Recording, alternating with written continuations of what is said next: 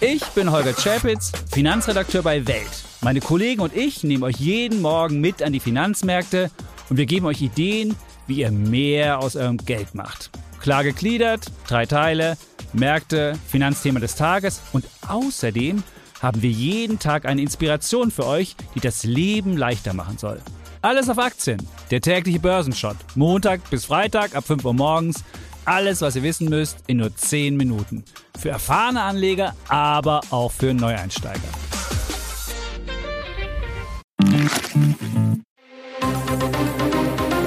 Das Bild News Update.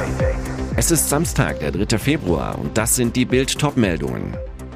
Bayerns Ministerpräsident verkleidet sich als Bismarck. Söder will nicht nur im Fasching Kanzler sein. Riesige Menschenmassen in Berlin gegen Rechtsextremismus. 150.000 vor dem Reichstag. Heidi Klum macht ein Schockgeständnis. Ich wurde vier Jahre betrogen. Bayerns Ministerpräsident verkleidet sich als Bismarck. Söder will nicht nur im Fasching Kanzler sein.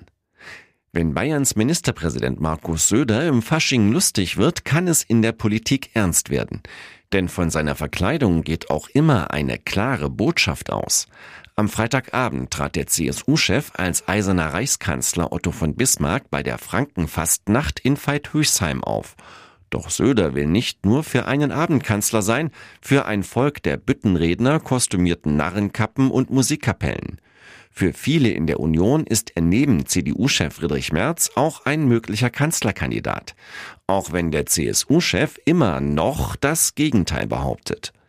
Kein Wunder, dass man in der CDU bei dieser Frage keinen Spaß versteht und sich am Wochenende mit der Bewertung des Söder-Kostüms zurückhielt.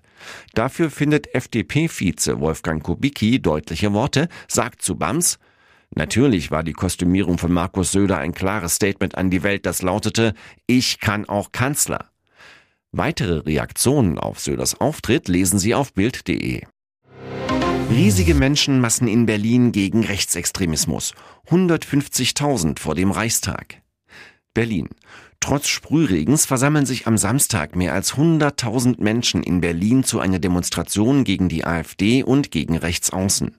Mehr als 150.000 Menschen seien vor Ort, sagte Polizeisprecherin Anja Dierschke am frühen Samstagnachmittag zu Bild. Teils gebe es weiteren Zulauf. Alle vorhergesehenen Zusatzflächen in der Umgebung seien freigegeben worden. Die Veranstalter sprachen sogar von rund 300.000 Teilnehmerinnen und Teilnehmern. Dierschke, wir konnten feststellen, dass die Erwartungen des Veranstalters weit übertroffen wurden. Die Kundgebung verläuft ohne Störung und Zwischenfälle. In einer vorherigen Einschätzung hatte die Polizei von 65.000 Teilnehmern gesprochen. Die Veranstalter sprachen auf der Bühne anfangs von Zehntausenden, die gekommen seien. Angemeldet waren 100.000 Menschen. Am Mittag bildeten die ersten Demonstranten eine Menschenkette unter dem Motto Wir sind die Brandmauer.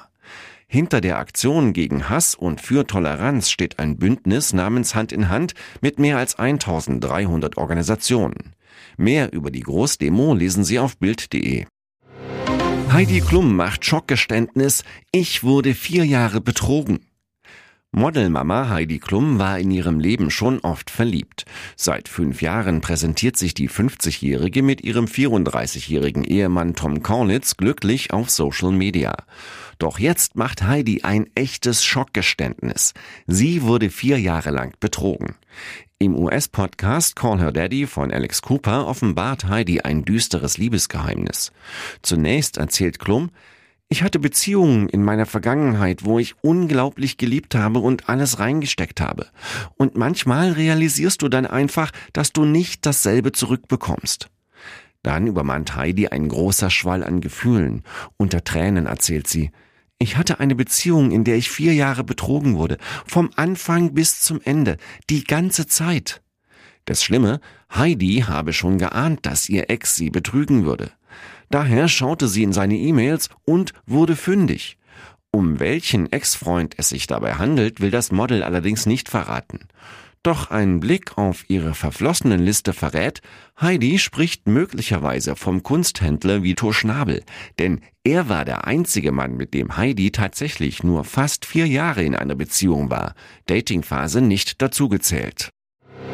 Nächste Umfrageklatsche für die AfD und die FDP bleibt unter der 5%-Hürde. Hat die AfD ihren Zenit überschritten?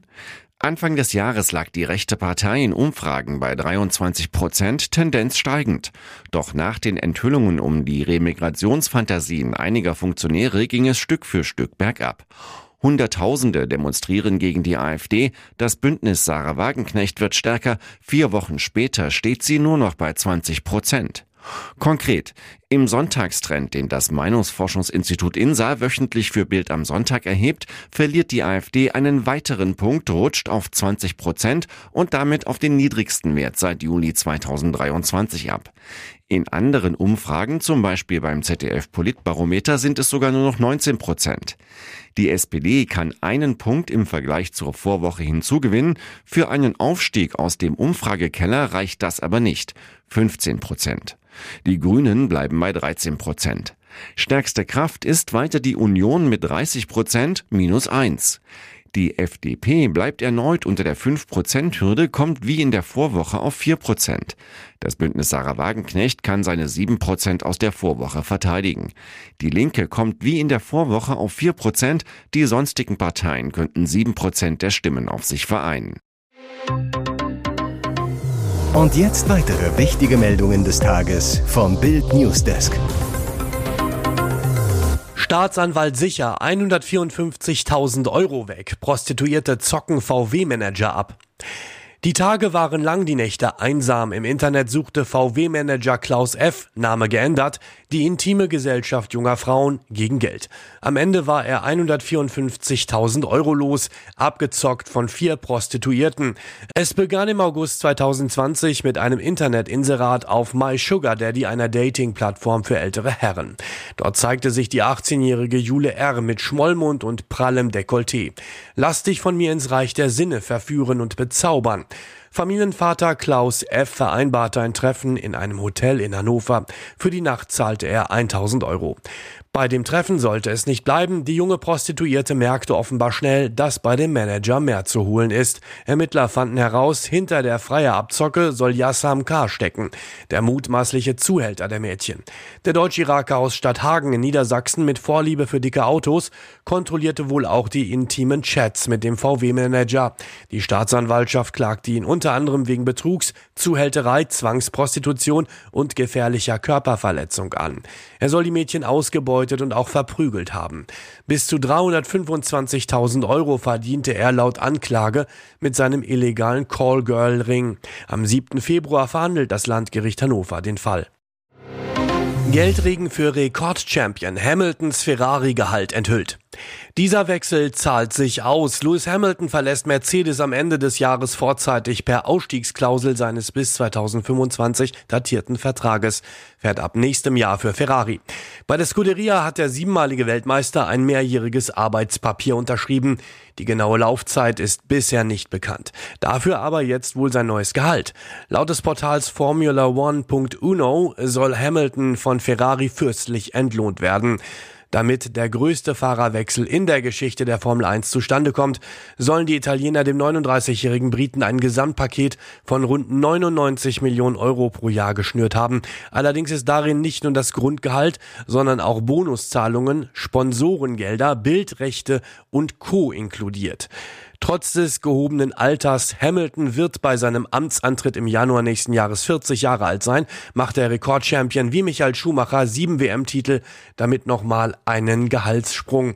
Bei Mercedes soll Hamilton Medienberichten zufolge zuletzt knapp über 40 Millionen Euro verdient haben, jedoch reines Grundgehalt. Auch mit Boni würde er allerdings nicht die Ferrari-Zahlen erreichen. Geld alleine war aber nicht die Motivation für einen Wechsel. Angeblich soll sich Hamilton auch zusichern haben lassen, dass sein künftiger Dienstwagen kompetitiv im Vergleich zu den anderen Top-Teams sein wird. Ihr hört das Bild News Update mit weiteren Meldungen des Tages. Warme Welle für Sarah Wagenknecht. 4,9 Millionen Euro darf ihr neues Bündnis BSW pro Jahr künftig für Mitarbeiter und Sonstiges im Bundestag ausgeben. Das entschied jetzt der Bundestag.